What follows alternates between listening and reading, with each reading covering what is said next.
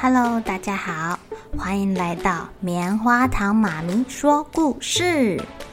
我是棉花糖，很高兴在这里跟大家分享一些好听好玩的故事。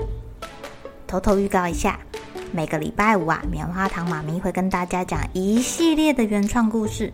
身体大公司要告诉大家，我们厉害的身体是怎么运作的哟，千万不要错过了。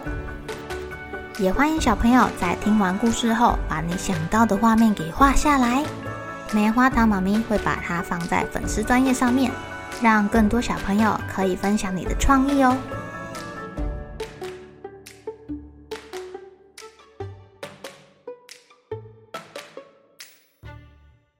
Hello，亲爱的小朋友，今天过得怎么样呢？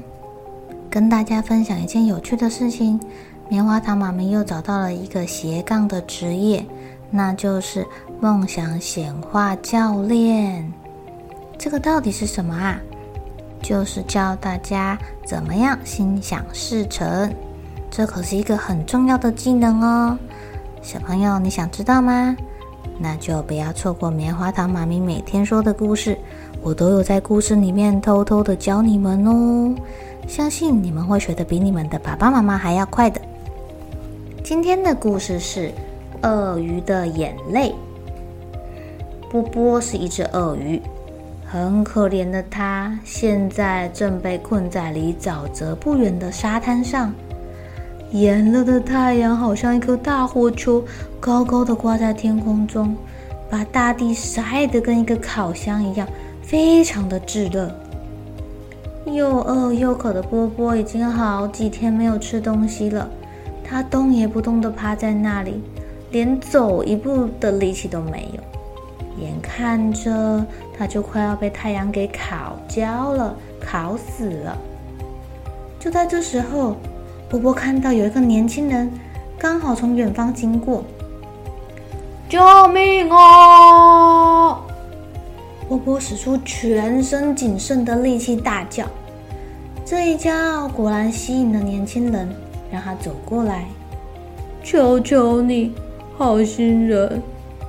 波波开口说话的时候，尽量把他那个尖尖的牙齿给藏起来，把脸压得低低的，装得很可怜的样子。能不能请你把我背回沼泽？不然的话，我就要被晒干了。我需要水。年轻人一听，露出了同情的眼神。婆婆接着说：“如果你肯帮我，我不但会感激你，还会好好报答你哦。”好吧，年轻人一口答应了，走过去背起好重好重的波波，一步一步的往沼泽走过去。快到了，好重，快到了，啊，再一下下就到了，快一点！波波催促着气喘吁吁的年轻人，要他赶快把他放进沼泽里。扑通一声，啊，好不容易到了沼泽旁边，波波现在舒舒服服地泡在水里面。他伸了一个大懒腰，想说：现在我最需要的就是好好的吃一顿，补充体力。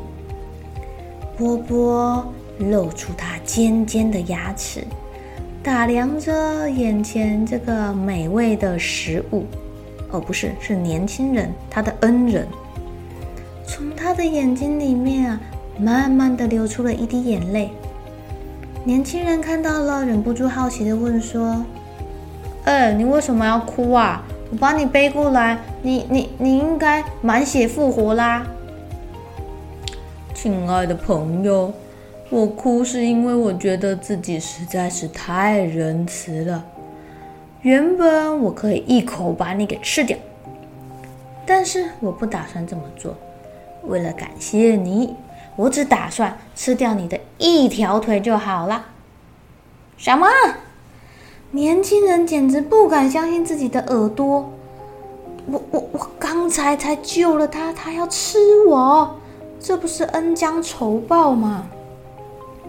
哎，我辛苦的救你，你不但不感谢我，还要把我吃掉，这是什么道理呀？年轻人很生气哦。波波看着年轻人，眼角又掉下了一滴泪。哎呀，你这么说就不对了。我就是因为感谢你，才宁可自己饿肚子，只吃你一条腿而已呀。他们两个在那里你一言我一语的，越吵越大声，把旁边睡午觉的苍鹭给吵醒了。苍鹭拍拍翅膀，打了一个大哈欠，说：“啦啦啦啦啦，你们在吵什么啊？”年轻人赶快把事情的经过告诉苍鹭，希望苍鹭可以主持公道。没想到苍鹭听完之后想了一想，摇摇头说：“哈。”我才不相信有这种事呢！你背得动这么重的鳄鱼？不可能吧？除非你再把鳄鱼背回原地，证明给我看，我才相信。太好了！如果年轻人背不动我，苍鹭就会以为他在说谎，到时候我就可以名正言顺的给他吃掉。可怜的年轻人只好重新背起好重好重的波波。一步一步的在苍鹭的监督下，吃力的往回走，啊啊！把波波放在原来的沙堆上。苍鹭这时候开口说：“哎，鳄鱼先生，这就是你当时遇到这个年轻人的地方吗？”波波点点头，又挤出了一滴眼泪，想博取苍鹭的同情。苍鹭转头问年轻人说。